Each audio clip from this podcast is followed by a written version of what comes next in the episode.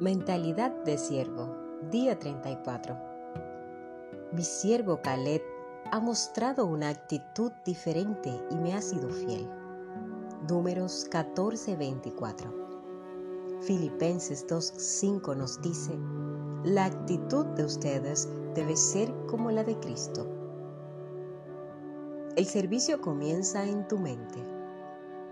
Para ser un siervo se requiere un cambio de pensamiento y de actitudes. Dios está más interesado en por qué hacemos las cosas que en lo que hacemos. Las actitudes cuentan más que los hechos. El rey Amasías perdió el favor de Dios porque hizo lo correcto ante los ojos del Señor, aunque no de todo corazón. Los siervos sirven a Dios pensando en cinco actitudes. Número 1. Los siervos piensan más en otros que en sí mismos. Se enfocan en los demás, no en ellos mismos. Esto es verdadera humildad, no pensar menos de, sino menos en. Nosotros mismos se olvidan de sí mismos. Pablo dijo, olvídense de ustedes mismos lo suficiente para que extiendan una mano ayudadora. Esto es lo que significa perder tu vida. Olvidándote de ti mismo para servir a otros. Cuando dejamos de enfocarnos en nuestras propias necesidades, comenzamos a advertir las que ya yacen alrededor nuestro. Jesús se despojó de sí mismo tomando forma de siervo. ¿Cuándo fue la última vez que te olvidaste de ti mismo para beneficiar a alguien? No puedes ser siervo si estás lleno de ti mismo. Solo cuando nos olvidamos de nosotros mismos podemos hacer cosas que merecen ser recordadas. Desafortunadamente, la mayoría de nuestro servicio a menudo es autogratificante. Servimos a otros para que les gustemos, para ser admirados o para lograr nuestras propias metas. Eso es manipulación, no ministerio. Todo el tiempo lo que realmente hemos estado pensando en nosotros mismos y en cuán nobles y maravillosos somos.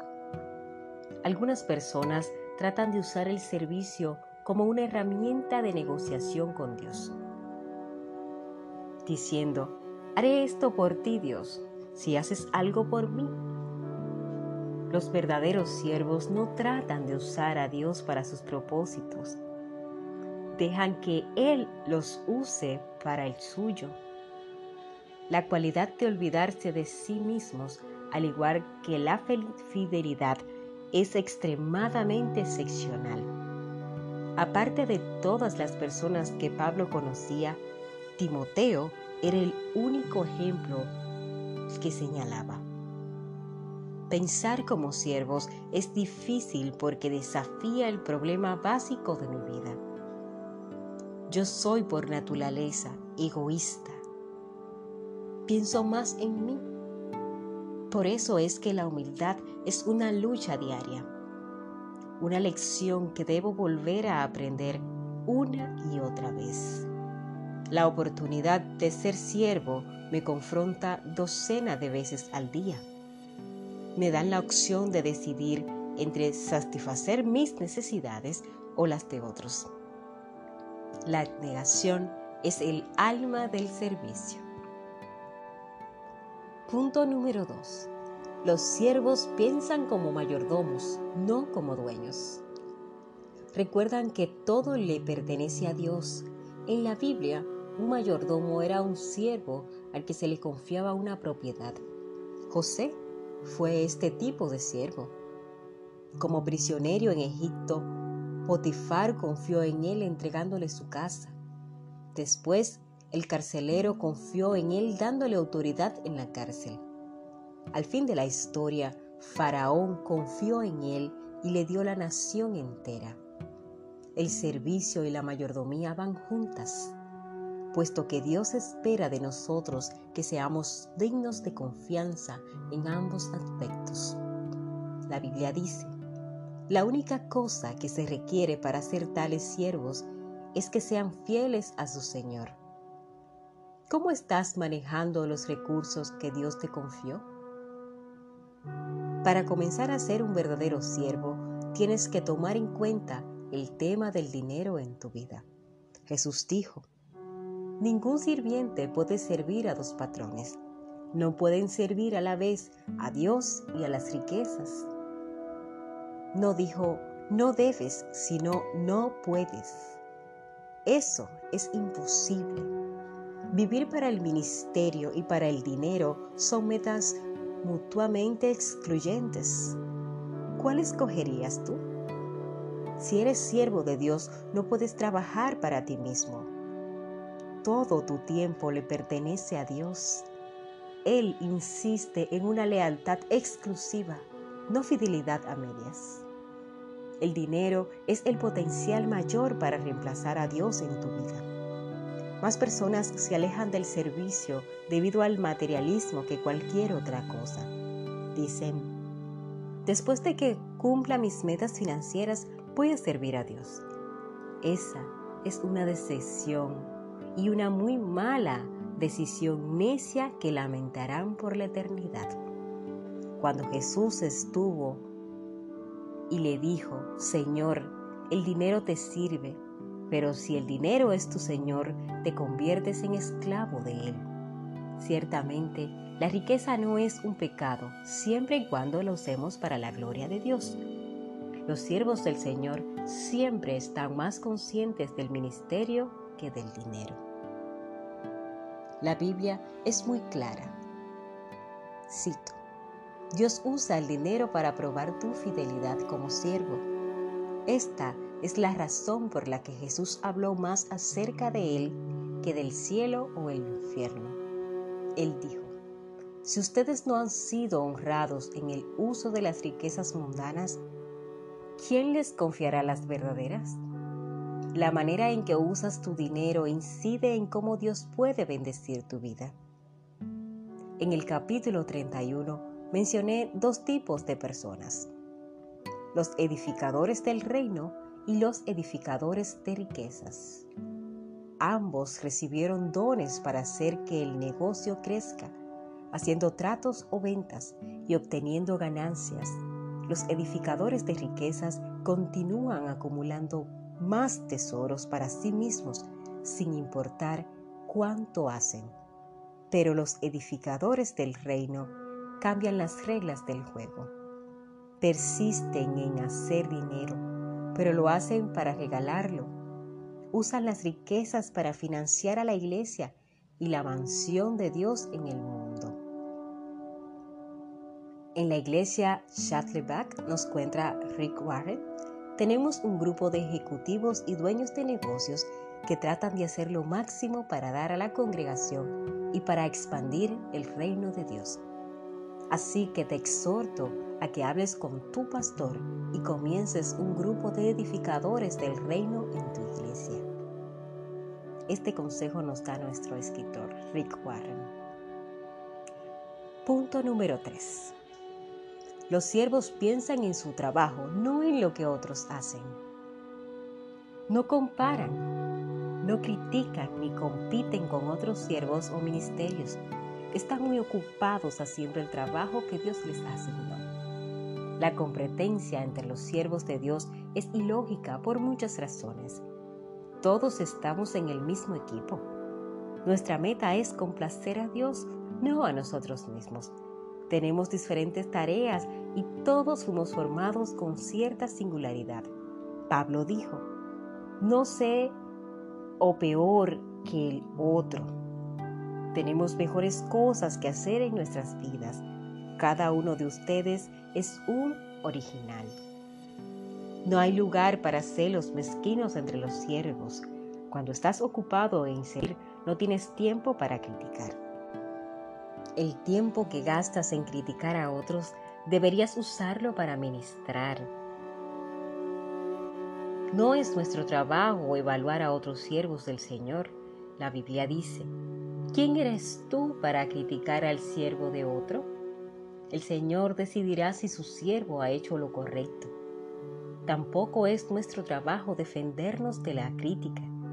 Deja que tu Señor lidie con eso. Sigue el ejemplo de Moisés, que mostró una verdadera humildad ante sus opositores, como Nehemías, cuya respuesta a las críticas fue simple, y dijo, Estoy ocupado. Si bajara yo a reunirme con ustedes, la obra se vería interrumpida. Si sirves como Jesús, puedes esperar ser criticado. El mundo, aún las iglesias, no entienden lo que Dios valora en el servicio. Uno de los actos más hermosos de amor mostrado por Jesús fue criticado por sus discípulos.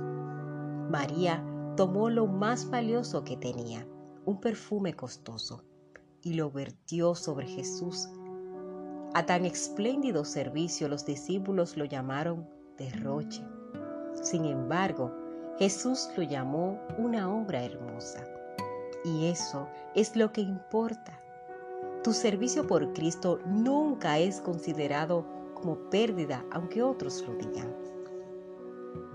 Punto número 4. Los siervos basan su identidad en Cristo. Dado que ellos recuerdan que fueron amados y aceptados por gracia, los siervos no tienen que probar su mérito. Voluntariamente aceptan tareas que otras personas inseguras consideran inferiores. Uno de los ejemplos más conmovedores de servicio es la imagen misma que Jesús muestra cuando les lava los pies a sus discípulos.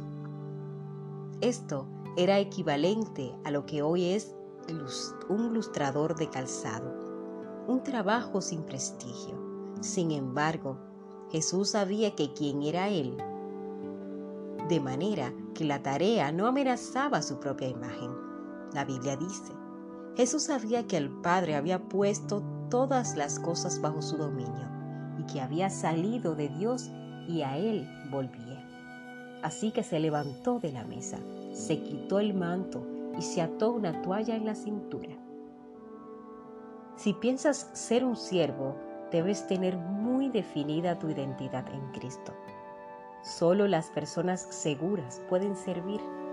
Las inseguras siempre se preocupan de cómo pueden ver, cómo pueden ser vistos por los demás. Temen manifestar sus debilidades y ocultan bajo mantos protectores su orgullo y pretensión. Mientras más inseguro seas, más quieres que te sirvan y más necesitarás aprobación. Henry Nowen dijo, para que seamos un servicio a otros, debemos morir por ellos. Eso significa que tenemos que dejar de medir nuestros significados y valores con la vara de medir de otros entonces comenzaremos a ser libres para ser misericordiosos. Cuando basas tu valor y tu identidad en tu relación con Cristo, te liberas de las expectativas de otros y eso permite servir con lo mejor de ti. Los siervos no necesitan cubrir sus paredes con placas y premios para lavar su trabajo. No les interesa no quieren que se dirijan a ellos con títulos y les gusta cubrirse con ínfulas de superioridad. Los siervos hallan que los símbolos de estatus son innecesarios y no miden su valor por sus logros. Pablo dijo, porque no es aprobado el que se recomienda a sí mismo, sino aquel a quien recomienda el Señor. Si alguien tuvo oportunidad de ser ostentoso debido a sus conexiones y personajes relacionados, fue Santiago, el medio hermano de Jesús. Él tuvo las credenciales de crecer con Jesús como su hermano. Sin embargo, en la introducción de su carta simplemente se refiere a sí mismo como siervo de Dios y del Señor Jesucristo. Mientras más te acerques a Jesús, menos necesitarás promocionarte. Quinto y último punto. Los siervos piensan en el ministerio como una oportunidad, no como obligación. Disfruta ayudando a la gente, supliendo sus necesidades y realizando su ministerio. Sirven al Señor con regocijo. ¿Por qué lo hacen con regocijo? Simple, porque aman al Señor y están agradecidos por su favor. Saben que servir es el mejor uso que pueden darle a su vida y que Dios ha prometido recompensarlos. Jesús dijo, a quien me sirva, mi Padre lo honrará. Pablo, por su parte, afirmó, porque Dios no es injusto como para olvidarse de las obras y del amor que para su gloria ustedes han mostrado sirviendo a los santos como lo siguen haciendo. Imagínate qué pasaría si solo el 10% de los cristianos en el mundo tomara en serio su rol. Imagínate todo lo bueno que podrían hacerse. ¿Estarías dispuesto a ser una de esas personas?